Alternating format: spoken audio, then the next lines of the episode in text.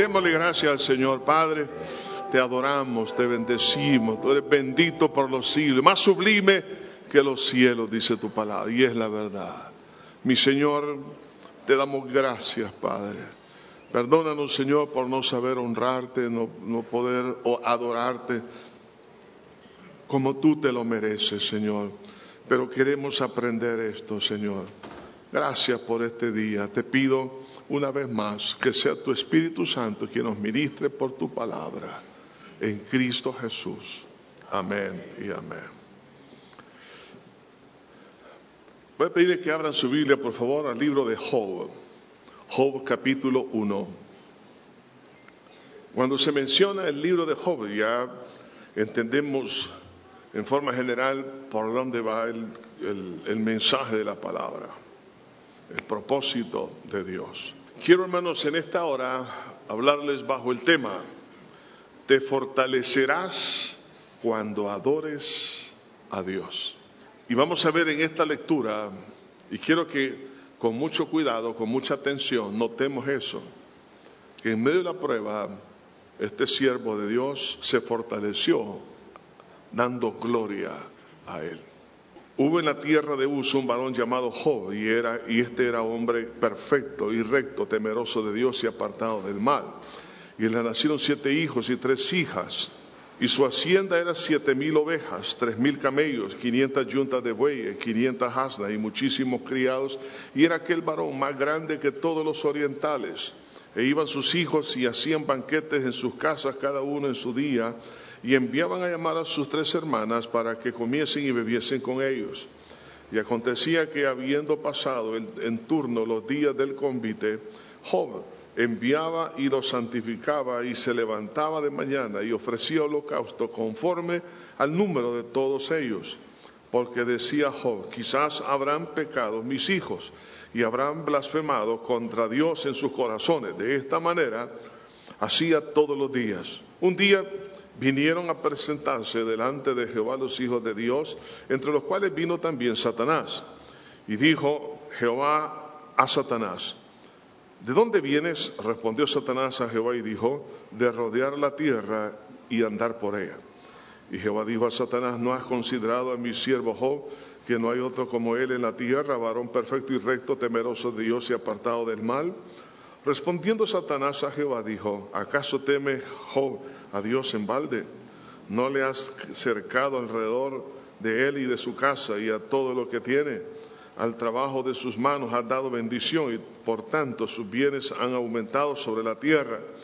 Pero extiende ahora tu mano y toca todo lo que tiene y verás si no blasfema contra ti en la misma presencia. Dijo Jehová a Satanás, he aquí, todo lo que tienes está en tu mano solamente no pongas tu mano sobre él. Y salió Satanás de delante de Jehová y un día aconteció que sus hijos e hijas comían y bebían vino en casa de su hermano el primogénito. Y vino un mensajero a Job y le dijo, estaban, arando los bueyes y las asnas paciendo cerca de ellos. Y acontecieron que los sabeos y los, los, tomaron y mataron a los criados a filo de espada. Solamente escapé yo para darte la noticia. Aún estaba este eh, hablando cuando vino otro que le dijo, fuego de Dios cayó del cielo, que quemó las ovejas y los pastores y los consumió. Solamente escapé yo para darte la noticia. Todavía estaba este hablando y vino otro que dijo, los caldeos hicieron tres escuadrones y arremetieron contra los camellos y se los llevaron y mataron a, los criados a filo de espada. Y solamente escapé yo para darte la noticia. Entre tanto que éste hablaba, vino otro que dijo, tus hijos y tus hijas estaban comiendo y bebiendo vino en casa de su hermano el primogénito. Y un gran viento vino del, lado del desierto y azotó los cuatro esquinas de la casa, la cual cayó sobre los jóvenes y murieron. Y solamente escapé yo para darte la noticia. Entonces Job se levantó y rasgó su manto y rasuró su cabeza y se postró en tierra y adoró. Y dijo, desnudo salí del vientre de mi madre y desnudo volveré allá. Jehová dio, Jehová quitó, sé el nombre de Jehová bendito. En todo esto no pecó Job, ni atribuyó a Dios despropósito alguno. Todos en la vida pasamos dificultades, pruebas, pero hay una clase de pruebas que supera la fortaleza y la capacidad humana, como el caso de Job. Yo creo que algunas veces algunos se han preguntado, ¿y por qué me está pasando esto a mí? ¿Qué, cosas negativas he hecho para que me sucedan? Porque siempre estamos pensando en el principio causa y efecto, y no necesariamente es así siempre. Algunas veces sí, otras veces no. Y este es un caso, que no había una causa para estas crisis. Y ante una situación como esta, la pregunta clave es, ¿cómo puedo yo prevalecer ante una dificultad tan grande como esta? ¿Cómo puedo hacer que mi corazón no desmaye? Es a través de la adoración. Por eso el tema del mensaje en esta hora es, te fortalecerás cuando adores a Dios. Pero para hacer esto, en primer lugar, necesitamos conocer a Dios. De ahí que dice que aquí la escritura que había un hombre llamado Job, que era, dice que este era perfecto, era recto, temeroso de Dios y apartado del mal. En otras palabras, conocía Job a Dios. Por eso que la importancia de predicar el Evangelio, porque cuando una persona conoce a Dios sabe enfrentar sus dificultades, pero hay de aquel que está sin Dios y sin esperanza. ¿Cómo va a enfrentar una situación si no tiene a Dios en su vida? Pero es el momento entonces de llevar el conocimiento. El conocimiento de Dios llegó hasta Job. Ahora, este conocimiento, esa relación con Dios, trajo como resultado un carácter maravilloso, un carácter maduro. Y menciona aquí por lo menos cuatro virtudes que describen este carácter, que era, dice, perfecto, recto, temeroso de Dios y apartado del mal. Es decir, que era un hombre moralmente inocente, que era correcto y justo en todas las cosas que hacía, que honraba a Dios y era santo, es decir, vivía en santidad. Entonces, esto por supuesto es un milagro, pero no solamente en esa área, pero en el lado, por ejemplo, de la bendición de Dios, en el lado de la familia, en el mundo de los negocios, en el mundo empresarial, vemos que en primer lugar había una abundancia de hijos. Diez hijos tenía, piensen en la mesa del comedor. Eh, por lo menos tendría que haber doce, ¿no? Estaba papá, mamá y los diez hijos. O sea, una abundancia de hijos. Por otro lado, abundancia de bienes. Y ahí menciona la, la, lista de los bienes. Y que era el más grande de todos los orientales. En otras palabras, era el multimillonario de aquel entonces.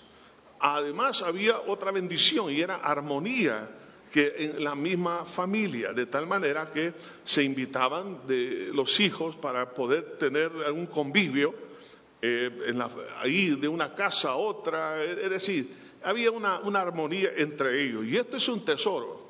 Por otro lado, Job, él era el, digamos, el pastor de su hogar, de su familia, cuidaba de sus hijos espiritualmente hablando.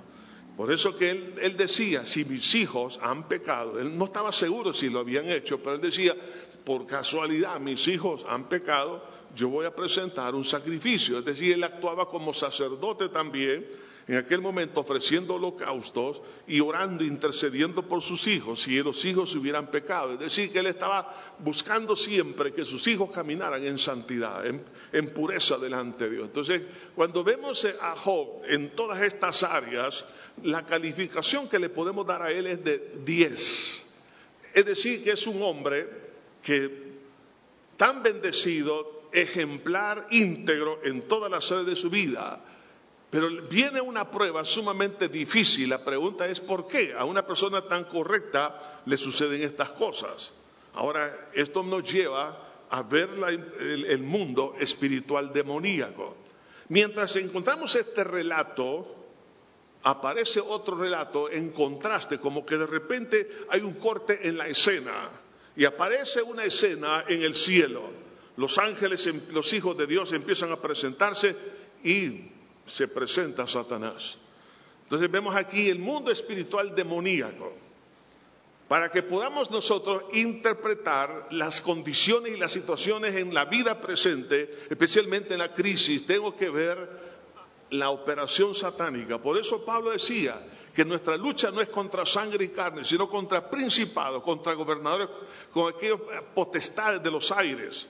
Ahora, lo que podemos ver aquí, vemos aquí algunos detalles acerca del mundo espiritual diabólico. En primer lugar, Satanás quiere presentarse como un hijo de Dios. Dice que detrás de los hijos de Dios aparece el diablo. Tenga cuidado, Satanás siempre va a tratar de aparentar ser un hijo de Dios. Él es un mentiroso. En segundo lugar, su influencia es de carácter global en todas las áreas. Le pregunta a Dios, ¿de dónde vienes? Él respondió, de rodear la tierra y andar por ella. La influencia diabólica es global. Donde quiera que usted se mueva, se va a la playa, se va a la montaña, se va al lago, se va al, apartamento, a la, iglesia, a la iglesia, se va donde quiera. La, operación diabólica está en todo lugar, fuera del país y dentro del país. Por, otro lado, otra característica del mundo espiritual diabólico es que los demonios reconocen quienes andan en obediencia delante de Dios, quienes son hijos de Dios. Entonces Dios le hace esta pregunta a Satanás. ¿No has considerado a mi siervo Job que no hay otro como él en la tierra, varón perfecto y recto, temeroso de Dios, apartado del mal? ¿Cuál fue la respuesta del diablo? ¿Acaso teme Job a Dios de balde? O sea que él sabía quién era Job. Vemos en el Nuevo Testamento cuando aquellos hijos de un llamado Ezeba eh, querían sacar fuera un demonio. Y el demonio, hablando a través de ese hombre, dijo, a Jesús y a Pablo conozco y ustedes quiénes son. O sea que en el mundo espiritual es visible lo invisible en el mundo natural.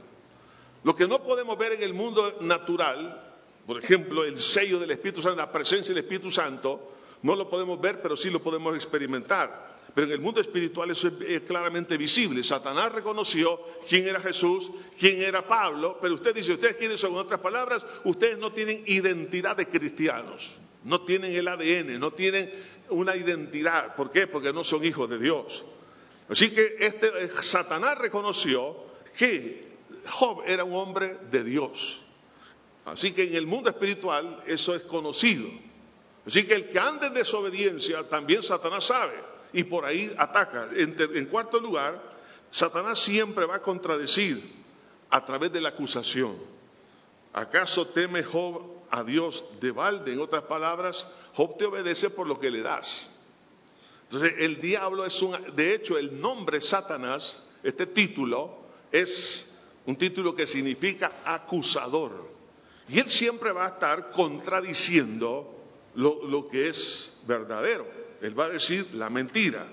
Y por otro lado, es importante que entendamos que Él va a desvirtuar la fidelidad genuina. Y vemos, dicen, dicen aquí, y verá, dice, si no blasfema contra ti en tu misma presencia. O sea que el, diablo va a tratar de que la persona que es genuina, es correcta, va a tratar de ensuciarla y dañarla. Así también vemos aquí el diablo haciendo esto. Ahora, viendo esto brevemente, vemos el mundo espiritual de Dios y el mundo espiritual de Satanás. Entre esos dos mundos nos encontramos cada uno de nosotros y estamos en una guerra espiritual. Ahora, Dios en algunos momentos permite que a través de una prueba salga a luz el tesoro escondido que hay en nosotros. ¿Y cuál es? En la fe en nuestro Señor Jesucristo. ¿Con qué objetivo? En primer lugar, para que conozcamos que la fe en Dios produce un carácter inquebrantable a prueba de todo. La prueba que vino para la vida de Job era para que pues, saliera a luz la, evidencia del milagro espiritual, porque la gente lo que veía era el ganado. hoy, en día podríamos decir, lo que la gente ve es el Ferrari. Lo que mira es dónde vive, mira ah, que, que solo pasa de vacaciones en Europa.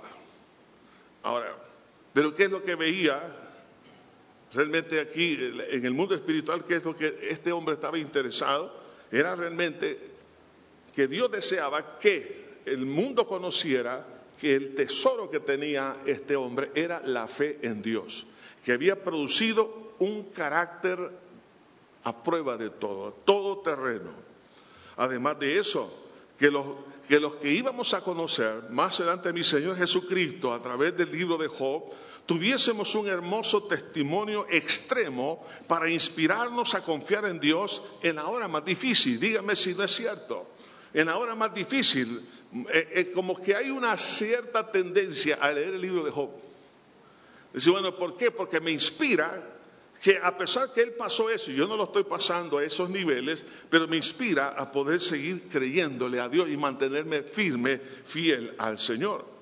Otro de los propósitos que vemos aquí de la prueba en la vida de jóvenes para darle a las futuras generaciones los principios o estrategias para poder vencer la adversidad, darle la herramienta, decir, mira, vente por este camino y este es el camino que tienes que seguir. Y además de eso, para que podamos conocer mejor a Dios. Vemos cómo Job, al final de su libro, después de, esta prueba, él llegó a conocer a Dios de tal manera que él dijo, de oídas te había oído, pero ahora mis ojos te ven. Ahora, si pensamos en estos propósitos, en la, prueba de la vida de Job, la pregunta es, ¿por qué estoy pasando yo esta prueba en mi vida? Una cosa que puede ser más allá de la capacidad, el tiempo pasa, las circunstancias son distintas, ya no hay capacidad, hay, totalmente fragilidad, debilidad, lo que sea. Y usted dice, pero Señor, ¿por qué pasa todo esto? Bueno, el hecho de que usted se mantenga, oiga esto, firme y fiel al Señor, eso es el milagro que Dios quiere exhibir a los demás. Para que los demás crean que si usted pudo hacerlo, ellos lo van a poder hacer también. ¿Por qué? Porque, hermano, no nos damos cuenta que eso es lo que el tesoro maravilloso es poder inspirar a otros, poder decirle, vente por acá. Lo que usted, mire, lo que los niños, por ejemplo, ven en sus padres, los, los ven orando, los escuchan haciendo, leyendo la palabra, eso les va a quedar grabado en su mente. Van a entender que en los momentos de prueba, en lugar de, renegar contra Dios, lo que van a hacer es adorar a Dios porque vieron a papá y a mamá haciendo eso. Así también la vida de Job nos inspira. Ahora, lo mismo en la prueba de cada uno de nosotros va a llevar a bendición a los demás. Así que la prueba vino en la vida de Job y entonces, y vemos aquí que Dios en medio de la prueba, Él pone límites. Se le dice a Satanás, puedes tocar lo demás, pero a Él no me lo vas a tocar. El Señor le dice allá en una, la iglesia de Apocalipsis, y tendrás tribulación por diez días. Hay límites. Dios nos va a dar una tentación más allá que la que podamos soportar. La prueba llega a revelar, entonces, como he mencionado, la fe, el tesoro de la fe, hermanos, que no viene por las bendiciones, sino que viene por la relación con Dios. Algunos, su fe está inspirada por lo que Dios nos da, lo cual no es correcto. La fe tiene que estar puesta en Dios. Porque es ahí entonces cuando nosotros podemos tener una fe fuerte, no por los panes y peces que Dios ha multiplicado la doctrina de la prosperidad es una doctrina sumamente peligrosa porque crea cristianos sumamente endebles, porque ellos dependen de lo que Dios les dé. Si tengo trabajo, creo en Dios. Si no tengo trabajo, deje de creer en Dios. Si me ama la novia, qué bendición, qué Dios, qué lindo. Pero si lo cortó, ya se siente defraudado, que Dios lo engañó. Y, dice como Adán, la mujer que me diste. Job, tu confianza no estaba en los bienes, no estaba en su prosperidad, estaba en Dios. Entonces, en medio de todo esto, creó un milagro que se conoce ahí en la Biblia, lo vemos por lo menos tres veces reflejado en el capítulo 1, la palabra integridad. Ahora, eso es lo que Satanás aborrece y él empieza a hacer un ataque sistemático. En primer lugar, utilizando a los enemigos. Dice los sebeos. Los sebeos atacaron una, parte del campamento y lo que sucedió es que, bueno, dice cometieron los sabeos y los tomaron y mataron a los creos a filo de espada y, destruyeron todas las cosas que ellos tenían de ganado. El diablo va a usar los enemigos y va a usar a los demonios, va a usar a, los mismos demonios para atacarlo de una y de otra forma. Otra de las formas de atacar al diablo, Satanás, es a través de los elementos de la naturaleza. En algunos casos, No todos, pero en algunos casos pues el enemigo puede utilizar esto. ¿Por qué? Dice la Biblia, dice, aún estaba este hablando cuando vino otro y dijo, fuego de Dios cayó del cielo, el fuego, el, diablo usa un fuego. Hay momentos, hermanos, que uno se puede sorprender y decir, pero ¿por qué pasó esto? algunas veces son obras del diablo, otras cosas son de la naturaleza, son incidentales. Pero aquí vemos que Satanás usó el fuego para destruir. Así que el diablo puede usar los elementos en algún momento. Por otro lado, otro ataque diabólico es de una, forma repetitiva, con el objetivo de acabar con todo. Recibe la primera noticia.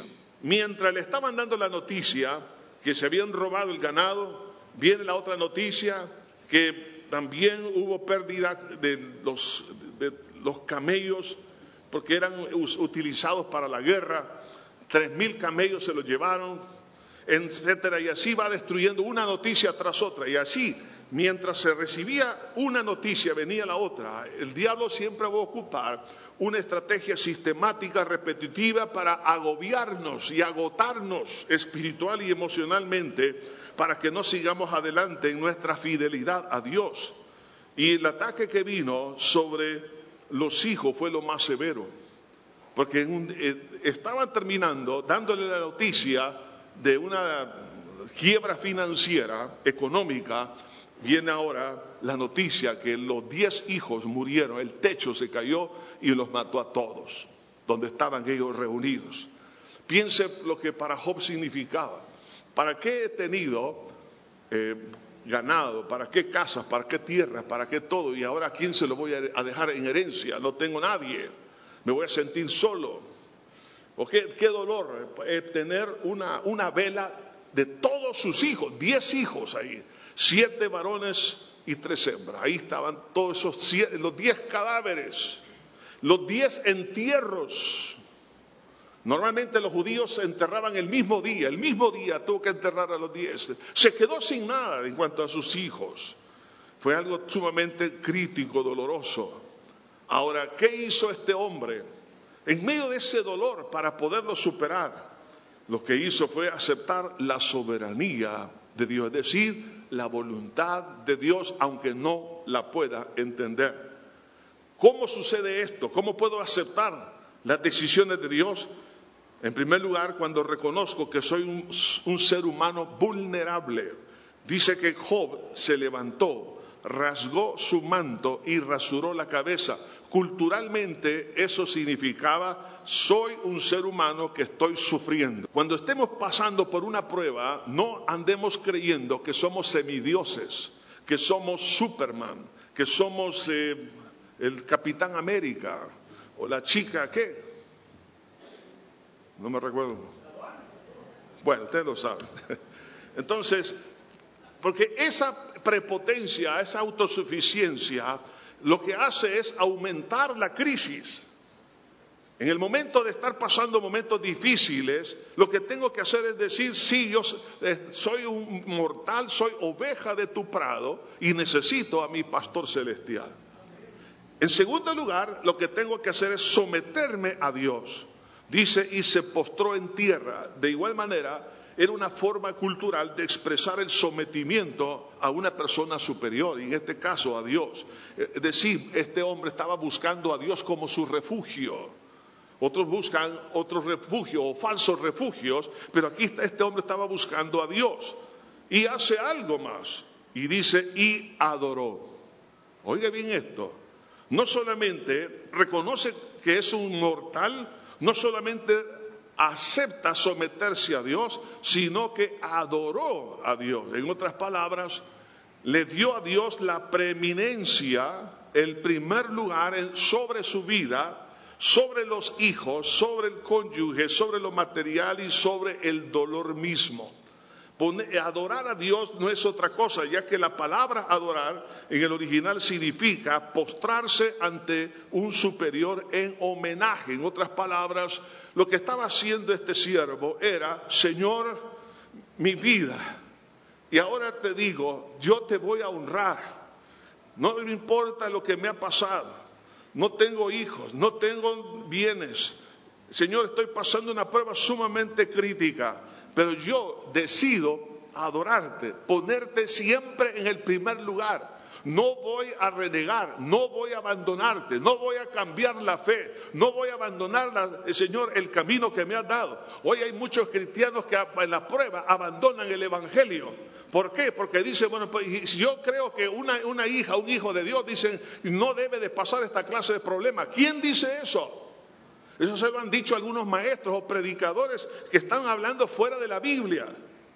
Pero la palabra de Dios, Jesús nos dijo, en el mundo tendréis aflicción, pero confiad, yo he vencido el mundo. Entonces las aflicciones siempre van a ser patrimonio aún de un cristiano. Aunque usted camine rectamente, sea una persona que tiene 10 de calificación o 100 de calificación, las crisis, las pruebas van a llegar tarde o temprano. De hecho, cuando usted se encuentra en eso, ¿qué tenemos que hacer? Darle la previdencia, no renegar, no apartarnos, no abandonar el camino de Dios, sino decirle, Señor, ahora en medio de esta crisis decido con mayor firmeza honrarte, adorarte, seguirte, Señor. Voy a vivir para la gloria y la honra de tu santo nombre lo cual implica reconocer que nuestra vida no depende de lo que poseemos. Señor, lo que tú me has dado, gracias, pero eso no me hace a mí serte fiel, te soy fiel a ti por lo que tú eres, no por lo que yo tengo o no tengo. Además es aceptar la decisión soberana de Dios, aunque no la entiendo. No entiendo por qué está pasando esto, pero yo te sigo, Señor. No voy a permitir que mi razonamiento lógico me traicione. Señor, algún día me vas a explicar esto. Tengo que reconocer la santidad y la justicia de Dios, decirle, Señor, dice aquí Job, dice, sea el nombre de Jehová, qué cosa, bendito. Él reconoció que es bendito, en otras palabras, en Él no hay injusticia. El Dios es un Dios santo, a pesar que las cosas que me están pasando no las entiendo, pero no es Dios el que las ha hecho. Y además de eso, la adoración implica no culpar a Dios por el sufrimiento y, ni, ni atribuyó a Dios despropósito alguno. Entonces la adoración trajo en la vida de él una fortaleza impresionante. Es la mejor vitamina que usted y yo podemos tomar. No se refugie en la depresión, por favor. No se esconda en el baño a llorar. Mejor quédese en su habitación y póstrese en adoración, derramando sus lágrimas en adoración es el momento de adorar a Dios, en otras palabras, hacer un sacrificio de alabanza. En el momento que tengo el mayor dolor de mi vida, decir, Señor, a ti te doy la gloria, te la preeminencia. Señor, tú eres el primero y serás siempre el primero. No te sigo por lo que tengo o por lo que no tengo, te sigo porque tú eres Dios. Eso hizo el, el rey David. Cuando su hijo muere, Dice la Biblia que después de siete días de estar ayunando y orando, ni se bañaba, ni comía, ni quería hablar con nadie. Estaba buscando a Dios para que Dios respondiera con sanidad y el niño murió porque fue la voluntad de Dios. Entonces dice que se levantó, se bañó, se cambió y fue al templo y adoró a Jehová. Y eso trajo fortaleza a su corazón. Y la gente se quedó sorprendida. Decía, antes que el niño estaba enfermo, no querías comer y ahora te ha dado apetito. Y ahora estás comiendo, ahora, ahora te has cambiado. Antes no te querías mañana, antes no querías hablar con nadie. ¿Qué pasa? Es que en el momento que usted y yo adoramos a Dios, Dios empieza a sanar, Dios empieza a poner bálsamo en la herida, Dios empieza a dar, hermano, fortaleza, hermano, que viene de arriba porque seremos fortalecidos con poder en el hombre interior por su Espíritu Santo. Cuando usted adora a Dios, ¿qué pasa? El Espíritu Santo actúa con poder en el hombre interior. Cuando usted siente que sus brazos se caen, cuando siente que los brazos caen, ahí Dios lo levanta para seguir la batalla espiritual hasta que Cristo venga y decir, todo lo puedo en Cristo que me fortalece. Pero ¿cómo se fortalece? Dando gloria. ¿Acaso no es lo mismo que pasó con Abraham? Dice la Biblia que se fortaleció dando gloria a Dios. Ahora, algunos se preguntarán, ¿y por qué yo habiendo hecho eso sigo con problemas? Y se han aumentado los problemas. El hecho de adorar a Dios no significa que los problemas van a cesar.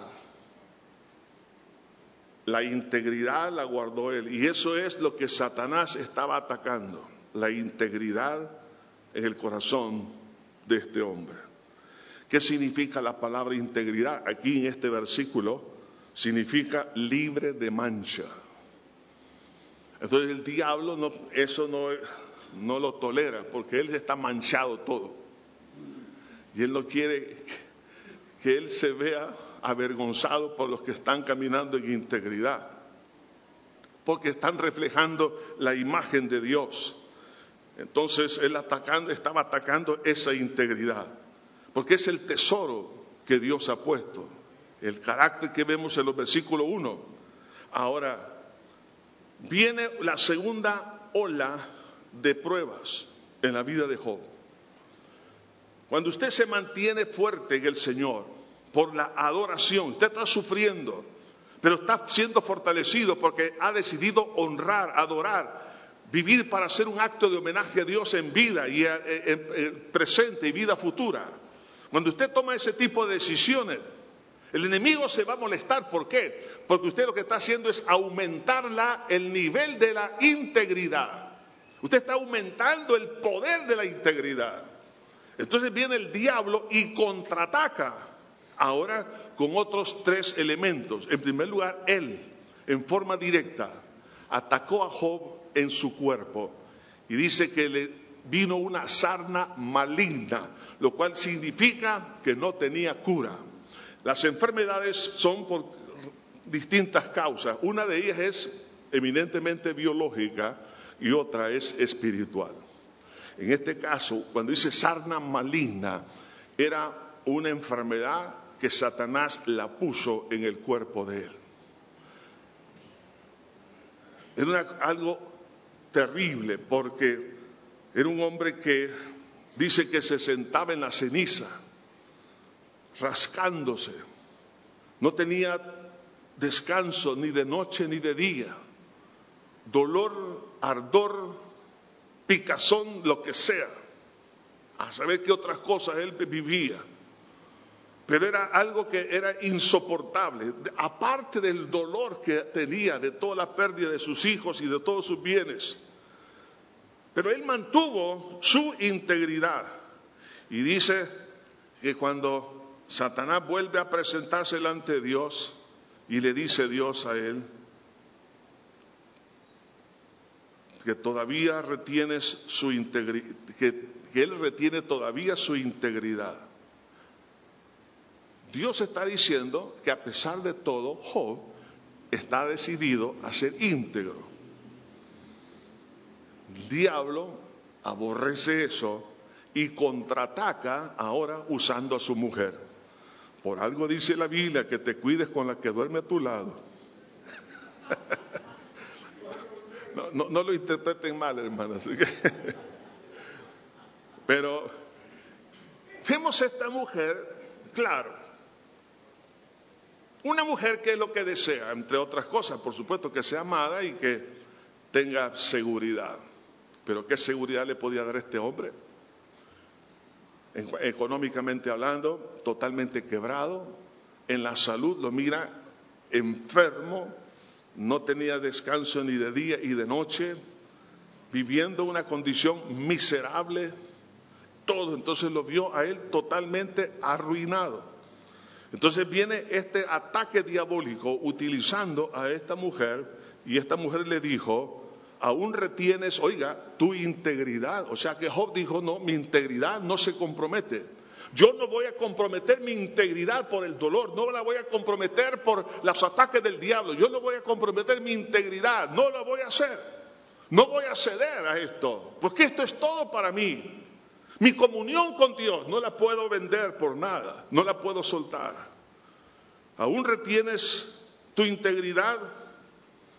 O sea que ella vio el milagro de carácter en la vida de él, pero a ella no le importaban las cosas espirituales. Pero si hubiera sido una mujer espiritual, hubiese importado eso, porque eso es un tesoro ahí, en medio de la crisis. Sin embargo, lo tienta para que se revele contra Dios y que lo maldiga para hacerle creer que Dios es el culpable de lo que le está pasando y cuando le dice, aún retienes tu integridad, maldice a Dios. Esta mujer le estaba dando un empujón hacia el infierno. que se rebelara contra Dios, acusarlo a Dios de lo que le estaba sucediendo. Y no solamente eso, sino que le dice, y muérete.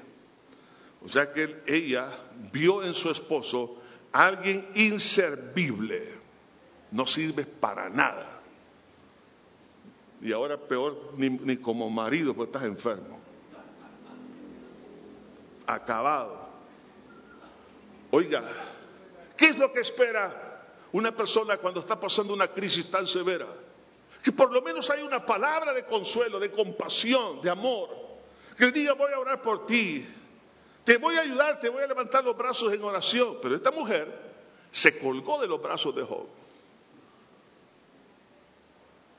Queriendo encontrar en la ayuda idónea, encontró el, tropiezo, el tropiezo idóneo. Ahora,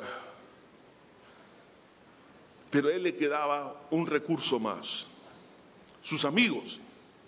La Biblia dice que un amigo es como un hermano en tiempo de prueba. Estoy seguro que cuando Job vio a sus amigos venir, en los amigos del alma, de la juventud, los habían acompañado en todo, los que comían juntos, los que participaban ahí en sus casas. Ahora, cuando miran a Job, en el capítulo 2, dice que lo vieron de lejos y no podían creer Estoy, seguro que se veía una devastación en su casa, totalmente arruinado, destruido todo, todo, todo. Y a él lo estaban viendo, en él sufriendo el dolor. Probablemente habían quejidos en él por el dolor, el ardor, eh, la picazón que tenía en todo su cuerpo y, y revolcándose en la ceniza. Piense eso por un momento o frotándose la ceniza por todos lados para encontrar un poco de alivio. Y empiezan ellos a llorar. No puede ser mi amigo Job. Me duele lo que le está pasando. Siete días estaban ahí observándole. Me decían, no, no, no, nos podemos acercar, es demasiado doloroso. Pero a la semana siguiente se acercaron pero en lugar de compadecerse, lo atacaron, lo juzgaron, lo acusaron. ¿Qué es lo que menos espera una persona cuando está así? Que vengan inquisidores, que vengan los acusadores. Le estaban diciendo, Job, lo que te ha pasado es porque tú eres un malo, un perverso, algo estás escondiendo, algo estás pagando. ¿No, ¿No le suena esto familiar, de haberlo escuchado o haberlo experimentado o haberlo dicho. Hay algunos porque tienen una teología que no es bíblica, entonces empiezan a hablar de esa manera y acusan a los demás, algo está pasando, a esto le está pasando por esto. Son los amigos de Job. Entonces, la, la, digamos, la parte emocional que él necesitaba en ese momento, ni por su esposa, ni ahora, ni sus amigos, o sea que la hipocresía vino a ser otra prueba sobre la vida de Job. La hipocresía de sus amigos y no lo soltaban y no se iban y lo seguían acusando, lo seguían martirizando mañana, tarde y noche. Un tormento psicológico. Horrible, horrible. Viendo ese hombre que se revolcaba en la ceniza y lo estaban acusando, lo estaban acusando, lo estaban acusando un tormento. No, no, hermano, ninguna tortura china se puede comparar a eso, ¿no? Pero Job mantuvo su integridad. ¿Por qué? Porque antes de entrar en la prueba, dice la Biblia que era un hombre temeroso de Dios. Es decir, que era un hombre que había decidido honrar a Dios en todo. El principio de la sabiduría es el temor a Jehová, respetarlo, honrarlo, hacer un acto de homenaje. En otras palabras, la visión de Job en su vida era esta. He decidido, como dijo Pablo, para mí el vivir es Cristo y lo demás no me importa.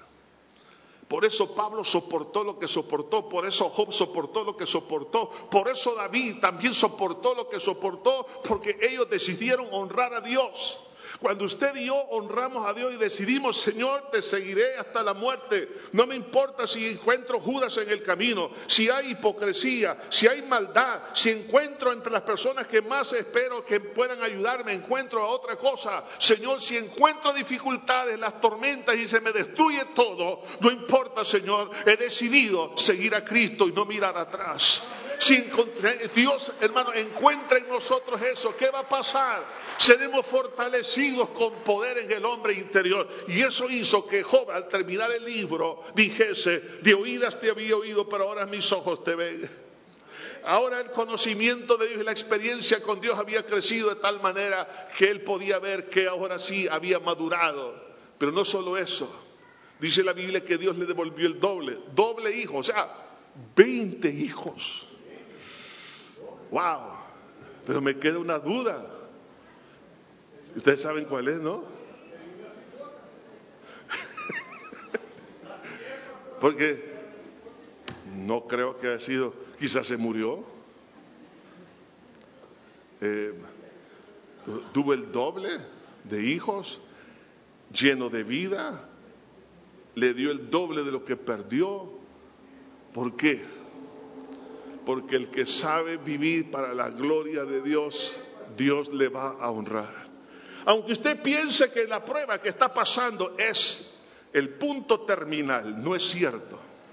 Usted, a pesar de la prueba que está teniendo, usted realmente no está terminando su día o no lo, va a, no lo va a acabar, no lo va a destruir la prueba. Dios va a determinar hasta dónde usted va a llegar. Si es el momento que Dios quiere llevarse, se lo va a llevar. Ahora, ¿cuál ha sido nuestra decisión al enfrentar los problemas más grandes que superan nuestra capacidad? ¿El, reclamar a Dios o adorar a Dios? Es una pregunta que debo de responder. El sometimiento a la soberanía de Dios, aun cuando no comprendo las causas de la crisis, lo estoy haciendo, me someto a Dios y digo, Señor, haré tu voluntad aunque no entienda. Por favor, no trate de interpretar a la luz de la lógica humana lo que le está pasando. Si usted lo hace, nunca tendrá sanidad en su dolor. Hágalo a la luz de la palabra. Usted dígale, Señor, no lo entiendo, pero yo acepto tu soberanía y en el día de mañana me, lo vas, a, me vas a ayudar a entender por qué me pasó todo.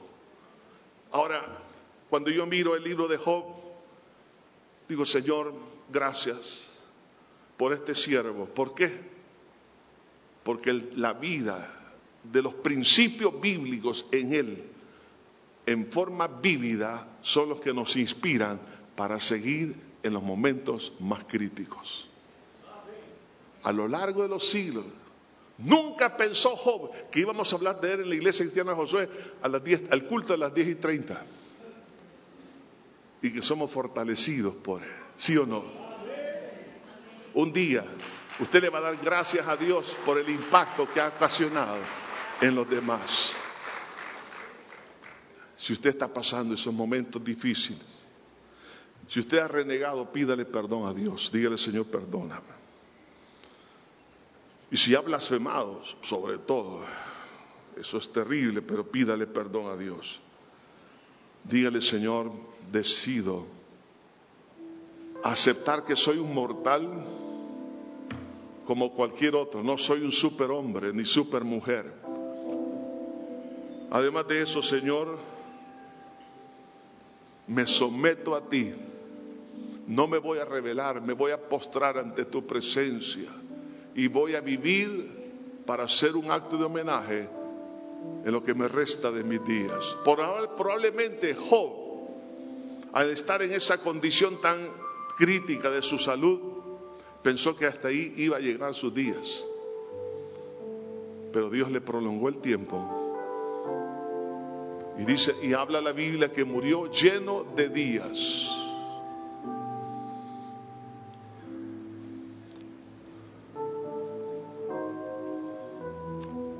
Adoremos a Dios. Adoremos a Dios.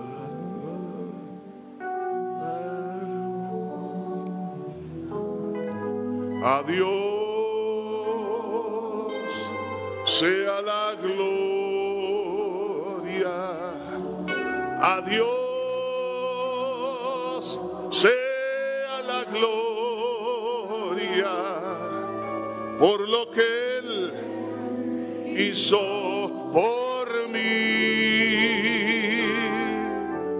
Su sangre me ha salvado,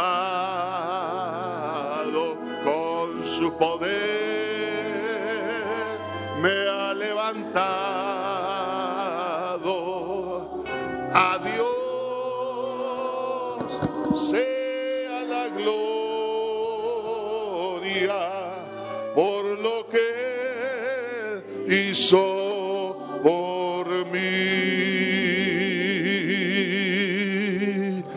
Si hay alguien que está pasando por los momentos más allá de su fuerza,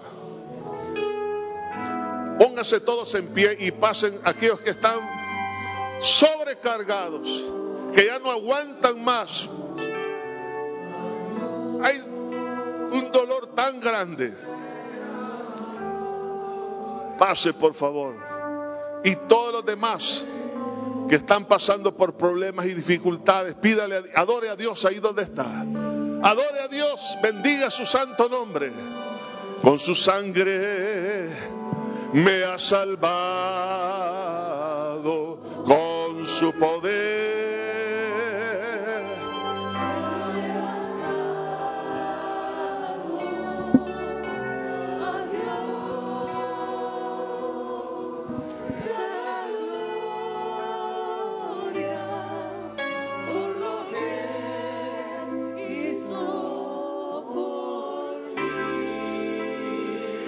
Levantemos nuestras manos delante de su presencia, Padre. Más allá, Señor, del dolor, hay un Dios digno de adorar. Señor, levantamos nuestra vida delante de tu presencia, Señor, en rendición. Aleluya, Padre. Que tu Santo Espíritu, Señor, tu Espíritu de gracia, sea suficiente, Señor, en este tiempo, en esta temporada. Gracias, Padre. Gracias, Señor Jesús. Oh Padre, que tu Santo Espíritu nos dé la capacidad, Señor, de adorarte, de alabarte, de darte un lugar de prioridad, Señor, en este momento preciso. Señor, en el momento en que no entendemos, Señor, pero decidimos descansar y reposar, Señor, en tu soberano poder. Oh Dios mío, gracias Dios. Gracias Padre, porque en el descanso, Señor, ahí tú te manifiestas, Padre. En quietud y en reposo, ahí está vuestra victoria.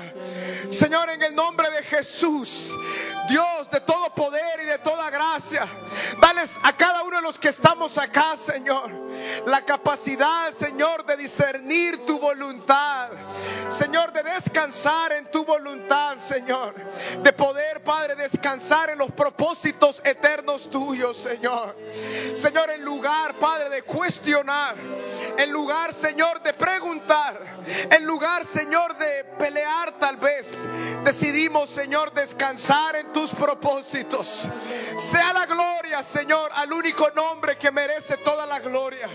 Gracias, Padre. Gracias, Señor Jesús. Gracias, Padre. Decidimos adorar esta mañana. A Dios sea la gloria. A, a ti sea, Señor, toda la gloria, todo el honor, Padre. Aleluya, Señor Jesús. A Dios, a ti, oh Padre. Decido descansar, Señor, en tu presencia.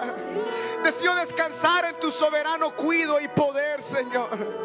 Decidimos, Señor, descansar y esperar en ti, Señor.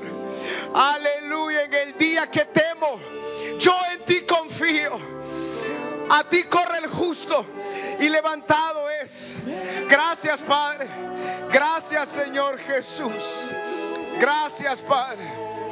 Gracias, Señor Jesús. Descansamos en tu soberano poder. Aleluya, Padre. Fortalécenos con poder en el hombre interior por tu espíritu, en la medida que esperamos en ti, Señor. Los que esperan en ti reciben nuevas fuerzas, sus fuerzas son renovadas, su capacidad de esperar es renovada. Gracias, Padre, porque no hemos recibido un espíritu, Señor, de temor para volver, Señor, a la esclavitud, sino un espíritu de adopción por el cual clamamos, Abba, Padre. Señor, tú tienes cuidado, Padre. Tú tienes cuidado cuidado, Señor Jesús. Gracias, Padre, por tu cuidado eterno y poderoso, Señor. Y en Él nosotros descansamos. Gracias, buen Señor. Aleluya. De ojos te había oído. Mas ahora, Señor, mis ojos te ven. De oídas te había oído, Padre. Pero ahora mis ojos te ven. Aleluya, ese es el milagro, Padre. El milagro, Señor Jesús, de tu obra gloriosa en cada uno de nosotros.